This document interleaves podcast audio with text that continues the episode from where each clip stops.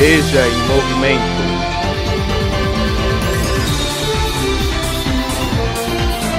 Veja em movimento.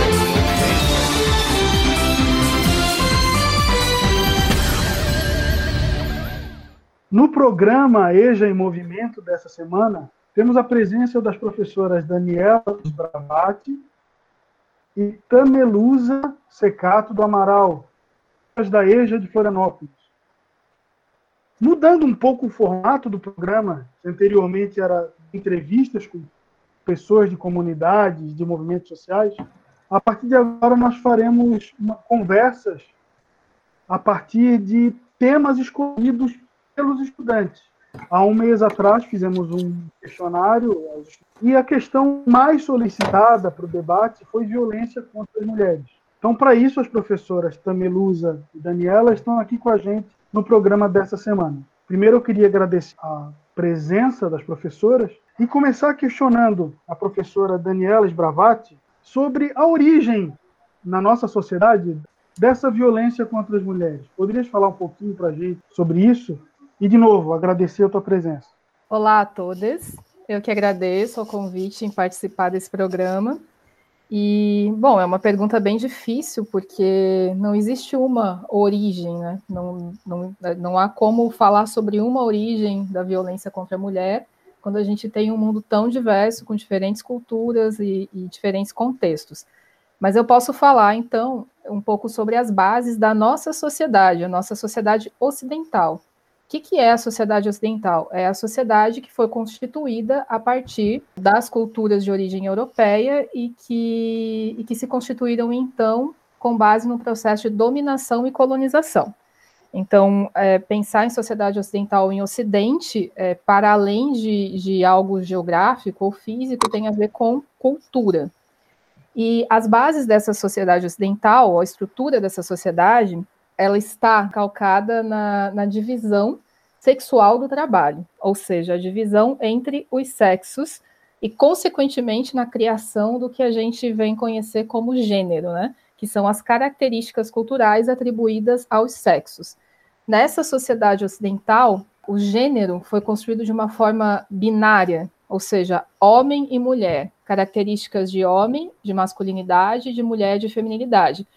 Não quer dizer que não existam outras identidades de gênero, porém, dentro dessa estrutura binária, que é a base da sociedade ocidental, é, essas, essas duas identidades, ou esses dois gêneros, é, são o que estruturam, então, essa sociedade da qual eu acabei de falar.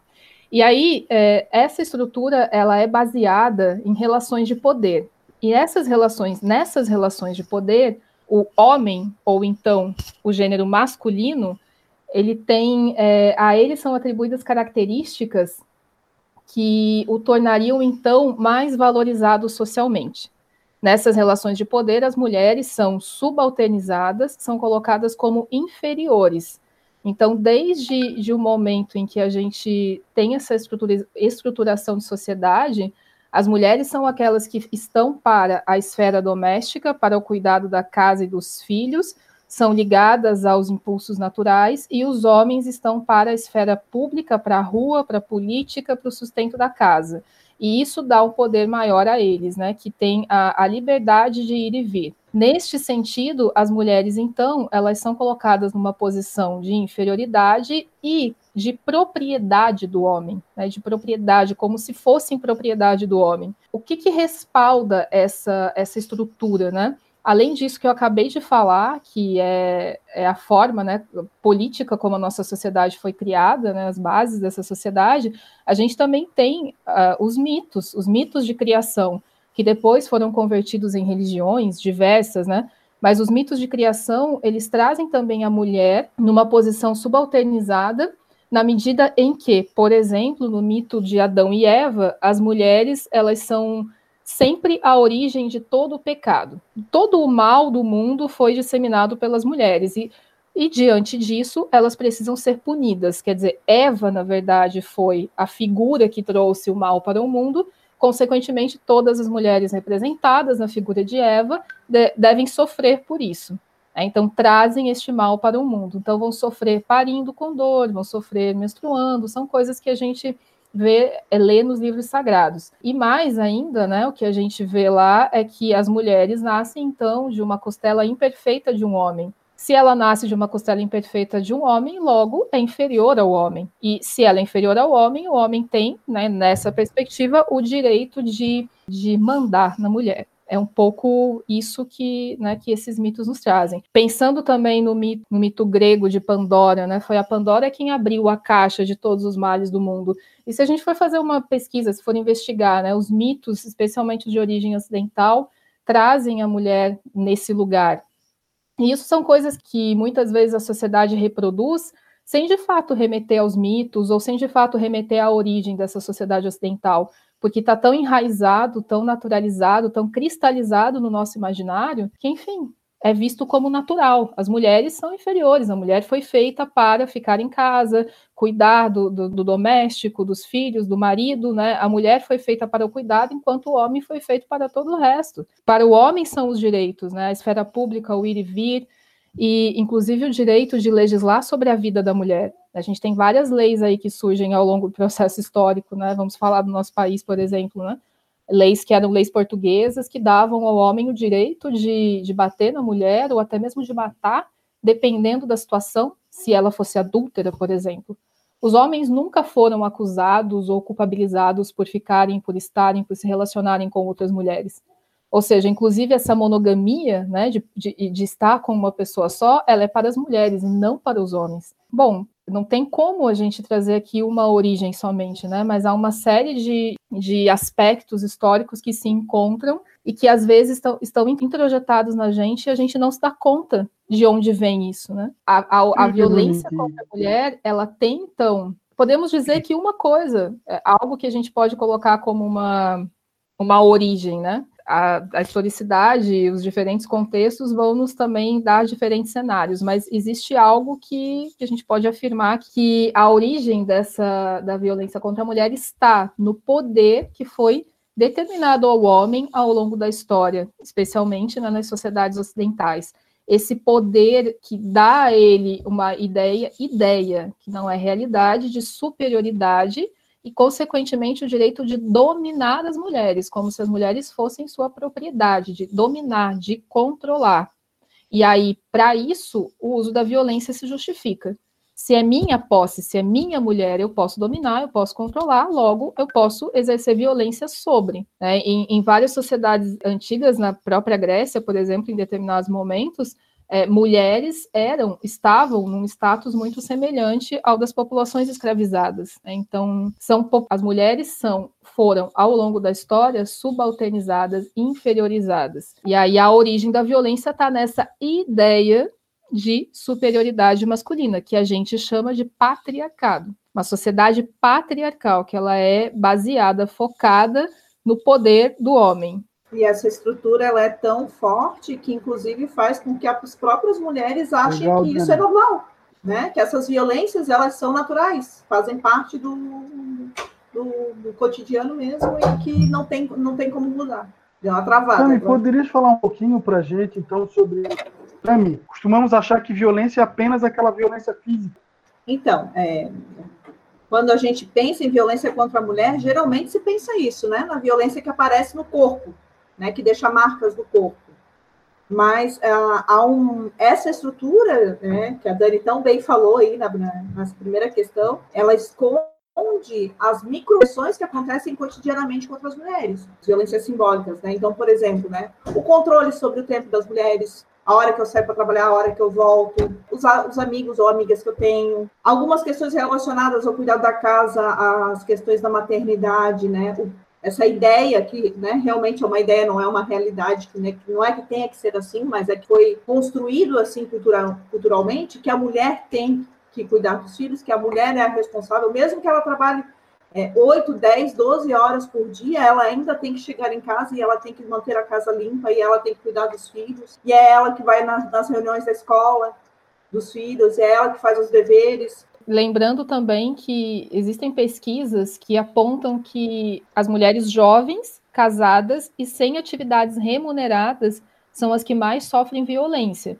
E isso a gente não está considerando, por exemplo, a questão da raça, né? Porque aí, se a gente for considerar, a coisa toma outra proporção, né?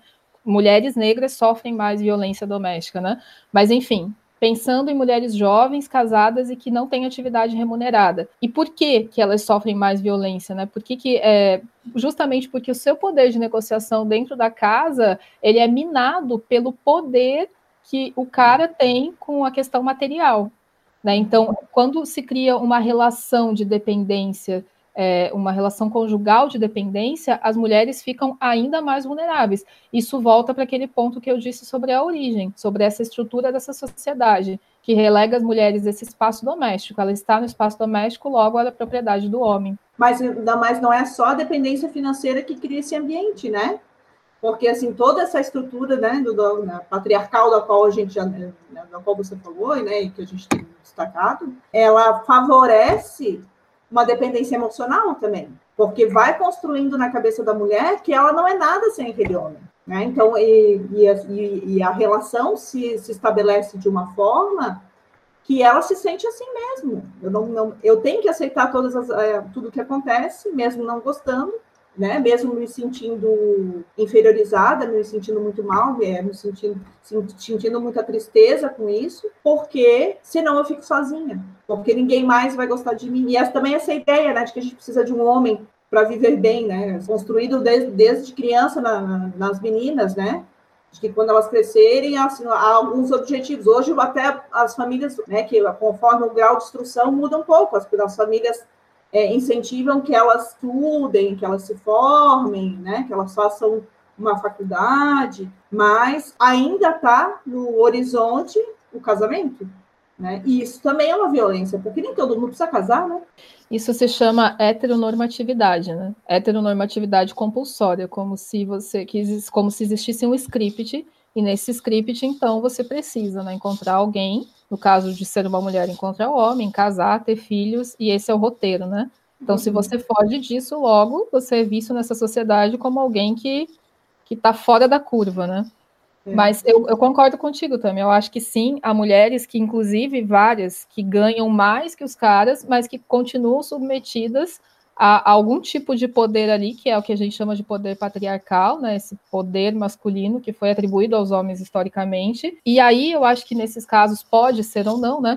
Mas a gente vê muito evidente o abuso, a violência de uma forma diferente daquela estigmatizada, né? Que é o que tu estavas falando. Então, essa violência que às vezes ela é simbólica, que você mina, você acaba com a autoestima da pessoa para dizer, olha, você não vai encontrar nunca ninguém melhor do que eu.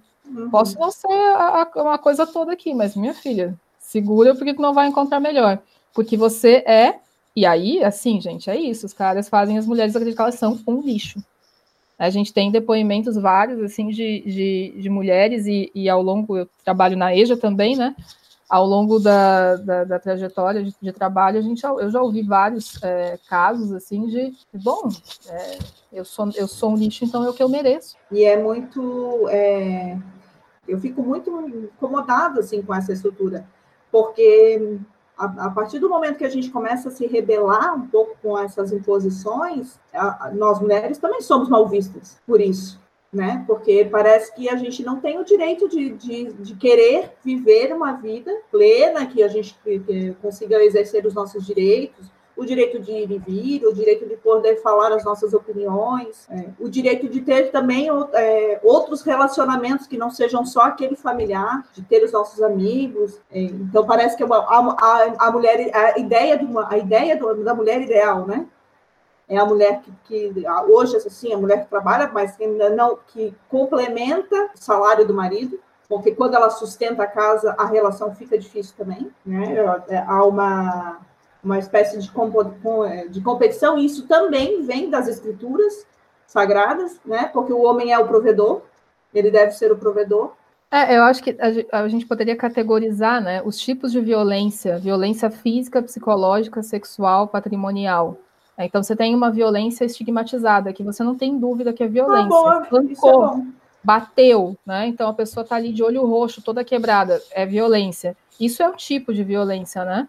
Mas existe uma violência psicológica que é aquela violência da, da pessoa que vai minando a autoestima da outra, que vai pressionando, que chantageia.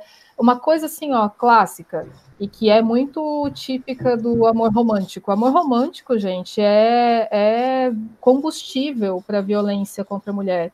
Porque o amor romântico é aquele que diz: olha, se não tiver ciúme, esse cara não gosta de você. É, se não, é porque ele não se importa. E aí você tem o quê? Tem um cara que te persegue 24 horas por dia no início do relacionamento, fica te ligando o tempo todo, quer saber onde você tá. Ai, mas ele se importa comigo, não é ciúme, é cuidado. Aí quando você. Não, não, é à toa que, os, que, esse, que alguns poemas bem rançosos, assim, bem. rimam muito amor com dor. Exatamente. Eu morro por você e eu te mato por amor. Né? Então, é. é, é esse amor romântico que alimenta também, inclusive, casos de feminicídio. Que daqui a pouco você se vê numa situação em que você é rastreada 24 horas por dia pelo cara. Por que, que ele faz isso? Porque ele se sente teu dono? Sente que você é propriedade dele? Ah, mas o contrário também acontece. Mulheres passionais que têm ciúmes. Bom, se você tem uma autoestima minada o tempo inteiro, né, diante de uma sociedade extremamente machista, enquanto mulher, você é é, estimulada a ser insegura, sim, você pode alimentar uma relação abusiva. Você, e normalmente uma relação abusiva ela é alimentada, né? São duas pessoas que se relacionam, ou mais, enfim, mas nesse caso são duas, né? E, mas é importante a gente observar isso, que tem coisas na nossa sociedade que são consideradas como provas de amor e elas já são indícios de violência. Mas é nessa questão da alimentação, mas nessa questão, quando a gente fala né, que, que sim, é, há uma alimentação, mas isso não é culpa da mulher. Né? Isso, isso, tem que ficar é, bem evidente. Assim, é. eu, eu, pensei numa coisa que aconteceu, por exemplo, aqui perto da minha casa. Um dia, minha vizinha aqui na frente, o marido dela saiu do carro, daí aconteceu alguma coisa com a bebê. Acho que ela meio quase que derrubou o, bebê conforto, assim, alguma coisa assim. E ele foi extremamente grosso com ela, no meio da rua. Mas extremamente grosso. E, e ela olhou para mim, eu fiquei meio sem reação, sabe? Pô, eu nem conheço o cara. Ela é filha da minha vizinha, na verdade, né? Não conheço o cara, não sei como é que é o temperamento dele. Tô aqui sozinha, eu e ela, e mais uma bebê. Eu vou fazer o quê, né? Mas eu vi no olhar dela, para mim, né? A vergonha de estar tá passando por aquilo ali. E assim, e como a gente acaba deixando essas situações passarem, a gente acaba não fazendo nada, porque muitas eu, eu me senti é, eu me senti humilhada junto com ela naquele momento, né? E é isso que essa violência faz, né? É que é, eu acho que com o tempo a violência ela se banaliza e ela passa a ser vista como natural. Se você sempre é tratado dessa forma, é, e normalmente existe um, um, mecanismo aí, né? Trata mal, é agressivo, seja espancando fisicamente ou seja simbolicamente, mas aí tem um momento de de se arrepender, de pedir desculpa, né? Normalmente, quando as mulheres expressam né, o seu desconforto, o seu incômodo ou a consciência do que está acontecendo, e aí vem o que chamam de lua de mel, e aí a esperança de que as coisas vão mudar. Lógico que tem várias coisas aí incutidas, né? Tem a casa, tem a família, tem essa, essa estrutura que nos dizem como sendo a estrutura que precisa ser mantida, né? Da família nuclear, ou seja, papai, mamãe, filhinhos, né? Então, tem uma série de pressões é, sociais que muitas vezes imobilizam as mulheres. Mas eu acho que tem essa banalização do que acontece, do que te desconforta. E aí você vai, o tempo vai passando e você vai na esperança de que as coisas melhorem, é, de certa forma e cruelmente se acostumando. Inclusive, em muitas, muitas discussões assim, a gente vai ouvir pessoas falarem, ah, mas as mulheres também são machistas porque também falam é, ou, ou, criticam ou apontam o dedo para outras mulheres em determinadas situações. Assim, gente, vivemos numa sociedade machista. Né? Então, incorporamos é, essa cultura, ela está na gente. Porém, homens se beneficiam do machismo, se privilegiam dele. E mulheres não. As mulheres, ao contrário, elas são é assim, assim como assim, do machismo, né? Assim como o racismo é uma relação de poder, né? Exatamente. Então, só pode ser de fato machista ou racista quem está na posição de privilegiado. Quem se beneficia disso, né? Então, o que as mulheres vivem, sim, é a internalização, de certo modo, dessa cultura, mas dizer que uma mulher é machista, eu acho que aí a gente precisa entender, né, que o machismo é uma relação de privilégio, né? Vai privilegiar uhum. os homens. Agora, que a cultura é machista e que estamos imersos nessa cultura, aí é outra coisa, né? Agora, voltando para os tipos, Tami, é, a gente tem aí essa violência psicológica, que ela é muito simbólica, né? Ela está mais no campo do, da pressão psicológica. Eu acho que ela também é, se liga de alguma forma a essa violência sexual, que ela não deixa de ser física e psicológica. Porque, uhum. por exemplo, a gente vê a violência sexual é estupro. Também. Então, estupro dessa forma é, estereotipada, né? Tipo, a mulher, então, ela, de, uma forma violenta fisicamente, ela é forçada ao sexo. Gente, é na, ver, na, verdade, muito... a gente precisa definir o que é estupro. O estupro é toda, toda relação Exatamente. não consentida. Exatamente. Então, tem muitas mulheres casadas que não querem fazer sexo e fazem, né? Porque os seus maridos, porque o homem precisa de sexo, né? Existe todo um, um estigma em torno disso, acabam fazendo, e aí não tem, não, não existe aquele estereótipo de, de violência, porque afinal de contas foi meu marido, né? É minha obrigação fazer sexo com ele. Gente, ninguém pode dizer que isso não é estupro, né? A mulher não queria e foi forçada, é o que você acabou de falar, é o consentimento, né? E aí tem essa, uma outra que é. a questão, a... deixa eu só. Porque às vezes, porque assim, acho que, acho que assim, não é só a questão do não consentido no sentido de, tipo, eu não tenho, eu digo não, eu não quero nesse momento, ou estou com dor de cabeça, que é uma, né, ou estou me sentindo indisposta, mas é, e aí aquele, o homem forçando até que ela cede. Então, assim, ela não disse não, não houve uma, uma relação violenta ali, né? Mas ela não queria. Então, né, ela não estava afim. Ela se deixou levar porque, tipo, vamos acabar logo com isso, porque eu quero descansar, eu quero que minha dor de cabeça passe. E eu não quero conflito, né? Porque já há tantos, às vezes, já há tantos conflitos acontecendo em tantas eh, dimensões na vida dela e nessa relação. Ela não quer mais essa briga, né? E aí tem aquele outro tipo de violência que é a patrimonial. Sabe, Tami, que teve uma, um período que a gente teve uma estudante na, na EJA que ela era imigrante, ou seja, ela vinha de outro país. E ela teve, um, teve conflitos com o companheiro, ela veio para cá por conta dele, né? E ela queria ir embora, porque estava sem a família. Né? Isso também é uma forma né, de, de, de violência e de e de pressão sobre as mulheres, porque aí você acaba com todos os laços sociais que a mulher tem, consequentemente ela não tem para onde correr, né? E aí no caso dessa pessoa, ela não conhecia ninguém, tinha uma situação também com a filha e tal. O que, que o cara fez? Ela queria ir embora, ele queimou toda a documentação dela. Tipo, ele queimou Nossa. os documentos. Ela sendo imigrante no Brasil, sem documento nenhum, ela não era ninguém. Ou seja, essa é a violência patrimonial. Eu acabo com coisas que são importantes para você. Seja os seus documentos, sejam objetos que você gosta, eu vou tentar te atingir a partir disso, né? Isso também é uma forma de violência. E há é. outras dimensões da, da, da, violência patrimonial, né? Que quando a mulher trabalha, mas quem toma conta de todo o dinheiro dela é o marido. Né? Ou e quando assim... separa, né? Que fica. É... Aí a, a, mulher e o cara viveram uma vida, sei lá, uma década mais ou menos que seja. O cara trabalhava fora e a mulher trabalhava em casa, mantendo a estrutura na hora da separação, o cara vai dizer que ela não tem direito porque o dinheiro era todo dele. Mas quem é que mantinha a estrutura da casa? Sabe? Uhum. Isso também é violência patrimonial, quando a pessoa vai dizer, não, você não tem direito porque não foi você quem trabalhou. Poxa, né? Trabalhou, é. trabalhou e muito. Um e é trabalho é bem... totalmente é, desvalorizado, né?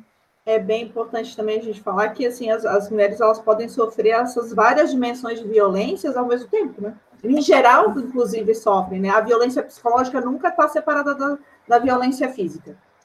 Exatamente. Ela sempre acontece, ou ela é, é, é, ou ela é o início, ou ela é a continuação. E um alerta mesmo, né? Para qualquer mulher, para todas as mulheres, de num relacionamento nunca se isolarem ou nunca se afastarem das suas outras relações, né? Porque na sociedade monogâmica em que vivemos, o relacionamento afetivo sexual ele é o mais importante.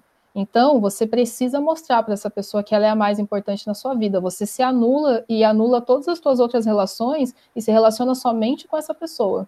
E no uhum. caso de ser uma pessoa violenta, né, no caso de ser uma relação abusiva, o que, que vai acontecer? Você não vai ter para quem pedir ajuda qual rede você vai acionar se você é, se isolou de todas as suas relações. E muitas vezes a, a, acaba acontecendo isso por uma pressão da, do cara mesmo, né? Uhum. Que não permite que as mulheres transitem, se relacionem, enfim. Esse não permitir, ele é muito sutil, né? É o dizer eu não gosto daquele, daquela sua amiga. E faz cara feia quando você diz que vai encontrar com fulano ou com outra pessoa. Né? Então, é, é, ela, isso não é muito declarado, assim, não é? A gente não começa com a violência assim, tipo, não vai, pronto, é, logo de cara. Começa com pequenas sutilezas, né? De, de, é, de o homem vai mostrando o seu desgosto com, com os relacionamentos afetivos da mulher, e aos poucos ela vai se afastando. Então, assim, é, é, importante a gente ter muito cuidado com isso, né? Porque é, é, muito comum isso acontecer. Os amigos da mulher serem os amigos do marido. Então, é muito mais fácil ele manter esse casamento, porque para onde ela vai correr quando ela precisar de ajuda? Né? Então, uh, nós temos um tempo a seguir, então temos que agilizar um pouquinho. Recentemente, depois de muitas lutas do movimento das mulheres, né, do movimento feminista, a sociedade brasileira, em termos de legislação, teve algumas conquistas, né? Dentre elas, a tão conhecida e falada Lei Maria da Penha. Eu gostaria de ouvir um pouco de vocês, nós gostaríamos de ouvir um pouco de vocês, uh, sobre essa legislação e, uh, e, afinal, quem foi a Maria da Penha? O que eu, mulher que sofro violência, posso fazer, principalmente nesse período de isolamento social e pandemia? Acho que até a Lei Maria da Penha a violência contra a mulher no Brasil ela era considerada como um crime menos ofensivo. Então, nunca um, um, homem que houvesse cometido esse crime ele teria mais de um ano de reclusão. E quando for, houvesse reclusão, na maior parte das vezes era prestava algum serviço comunitário, doava cestas básicas e, e já se resolvia a situação, né? Então isso começa a, a mudar claro, tem a ver com os movimentos né, de luta pelos direitos das mulheres, movimentos feministas de várias esferas, né, não só o feminismo branco, por exemplo, né, o feminismo negro também dentro dessa perspectiva, mas enfim, é, a luta das mulheres é que faz com que as leis passem a ser um pouco mais sérias, né? Embora ainda falte muito no que se refere a punir os agressores. Mas a Maria da Penha e a Lei Maria da Penha foi uma homenagem a essa mulher, a Maria da Penha, que sofreu violência doméstica. É, ela, ela é de 40, mais ou menos, e ela casou com alguém, com uma pessoa que era muito amável, muito maravilhosa e tal. Teve três filhos com essa pessoa essa mesma pessoa, extremamente agressiva em alguns momentos, extremamente doce e carinhosa em outros momentos, acho que um script que muitas mulheres já conhecem, né? Num determinado ponto, deu um tiro nela pelas costas e ela ficou paraplégica. E como se não bastasse ainda, quando ela volta do hospital, depois de muitas cirurgias, ela não sabia que ele havia dado tiro nela, né? Ele a deixa em cárcere privado por vários dias e, e comete tantas outras violências é, de, se descobre depois que ele tinha outra mulher, enfim, que, que houve todo um processo de manipulação para que ela assinasse documentos. Aí a gente tem todas as violências aconteceram com ela, né? A violência física, psicológica, simbólica, sexual, todas. E aí ela, ela nas, acionando a sua rede de apoio familiar, consegue a ajuda da família para sair da casa. E pasmem, né, o Estado brasileiro não se posiciona porque o processo ele demora para acontecer. E mais do que demorar, ele, ele é sentenciado com 10 anos, com 15 anos, depois recorre, depois 10 anos, mas sempre recorrendo, ele acaba, ele não cumpre né, em cárcere.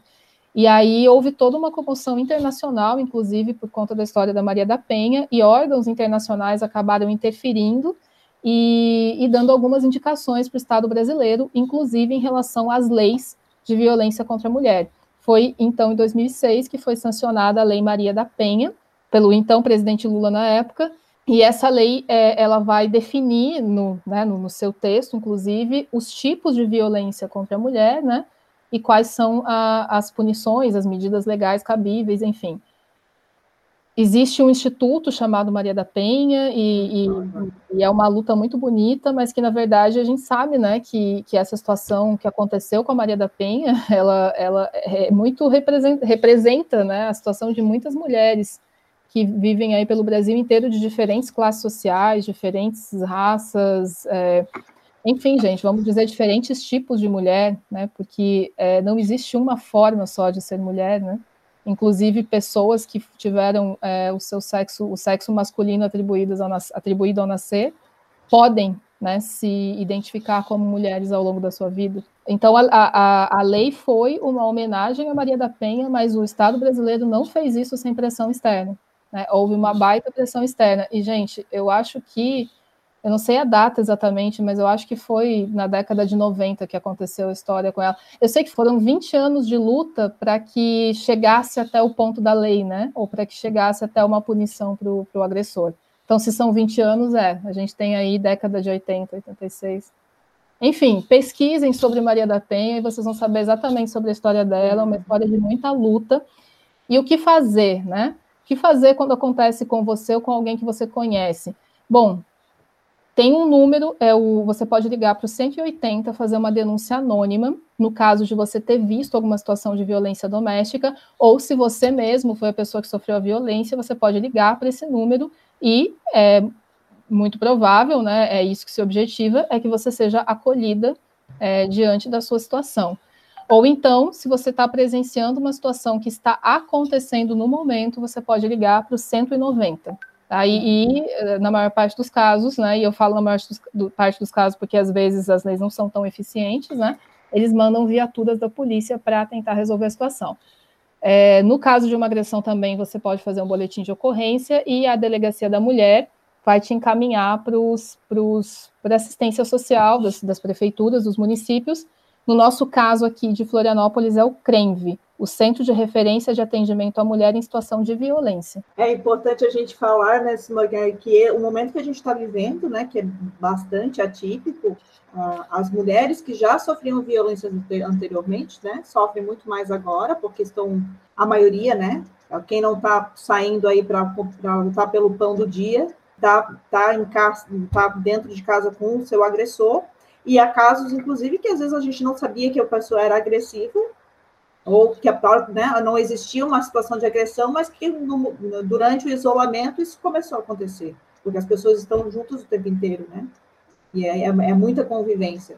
Então, a, acho que é, é, importante que a gente fique atento, né, aos nossos às nossas amigas, é, né, às nossas vizinhas, porque é, talvez ela não tenha como se comunicar e como pedir ajuda, né? E é bem importante também, né, Tami e Diego, é, e, e, já que, bom, a gente está falando, é, é, um programa, né, da nossa EJA, que quando isso acontece, já que tecemos as nossas redes de solidariedade no nosso espaço de estudo, no nosso espaço de trabalho, é que a gente também se seque de pessoas que, que a gente confia, né? Então, quando você está vivenciando uma situação assim, e sente medo ou não sabe muito como agir, procura pessoas amigas, professores, enfim, pessoas que com quem você possa não só desabafar, mas que possam também de alguma forma te orientar ou te encaminhar para algum lugar em que você possa ser atendido. É, apesar de desses lugares não terem no período da quarentena atendimento presencial, tem é, telefones, WhatsApps que estão funcionando, e é importante não se calar. Compreendemos que há contextos e contextos, mas é importante nunca se calar.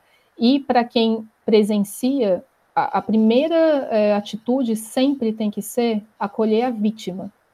A primeira atitude não é ligar para a polícia, a menos que seja uma situação, né? Bom, enfim, está acontecendo, mas pergunta para a pessoa o que ela quer. Pergunta para a pessoa que sofreu a violência. Muitas vezes ela até te procura porque ela quer um abraço, porque ela quer desabafar, e aí juntos, juntas, vocês podem pensar em alternativas que sejam minimamente seguras para essa pessoa, né? Mas a primeira coisa que se tem que fazer é perguntar para a pessoa o que ela quer que seja feito. Eu e também a gente não pode julgar quando a pessoa não quer é, fazer aquilo que eu faria, né? Então, assim, porque cada um tem um processo, é, né? A gente reforçamos aqui, né? É, é uma estrutura patriarcal, é muito difícil a gente lutar contra. A gente tem, acho que assim, a, o programa inicialmente, o programa, é, quando iniciou, né, EJA em Movimento, me corrija se eu estiver errado, Diego, é, é, pensava em lideranças, né, lideranças comunitárias, né, e eu fiquei pensando muito nisso, é, cada, cada é, pessoa que luta, que se rebela contra aquilo que ele inferioriza, ou que, ou que tenta fazê-lo como menor, ela é uma liderança, porque ela causa uma pequena revolução no seu espaço, assim. Né? Então, e, e só que é, para cada um é um processo. Acho que é importante a gente pensar nisso, né? Às vezes a, a, a revolução daquela mulher é apenas ela contrariar o marido com relação à janta. Por exemplo, chega em casa e a janta não está pronta. E ela não deixa ele reclamar. Talvez é, são pequenos atos de rebeldia, né? Então, assim, a, é, pensar nisso, que nem sempre as mulheres vão fazer da mesma forma as suas lutas. Perfeito, perfeito. Dani, Tami, muito obrigada, muito obrigado pela presença de vocês. Gostaria de deixar um tempinho agora para vocês falarem livremente o que vocês quiserem. De novo, agradecemos a presença de vocês aqui. E na semana que vem teremos um outro tema, outra vez, talvez permanecemos no, no tema né, da violência contra as mulheres, que é importante, é fundamental e, e é desejado, um debate desejado pelo público da EJA. Né? Obrigado, Dani, obrigado também. Ah, eu agradeço o convite, né? Mas eu gosto muito de conversar sobre esse tema, porque é, é, nos atinge, né? Nos atinge a todas as mulheres. Todas as mulheres já passaram por algum tipo de agressão. Eu acho que nenhuma pode dizer que nunca passou por nenhum tipo de agressão. Porque se ela, se ela começar a observar, né, a partir de tudo que a gente falou aqui, ela vai, vai perceber que sim, ela, ela passou e não foi, não foi só uma vez, né? Então, acho que é, uma, é um tema que é, que é, que, é, importante a gente discutir, porque a gente se fortalece quando a gente fala sobre isso. Porque a gente nomeia o que, que é isso, né? Isso é machismo.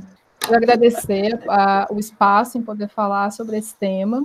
E eu vou encerrar aqui não na, nas minhas palavras, mas nas palavras da poeta Riane Leão, que é uma mulher negra, lésbica, feminista, e indico que vocês leiam Riane Leão. Ela escreve lindamente. Então, hoje de manhã, eu li algo dela que dizia assim: E se não houver ninguém para me dizer que sou sagrada, que eu seja a própria deusa de minhas águas salgadas.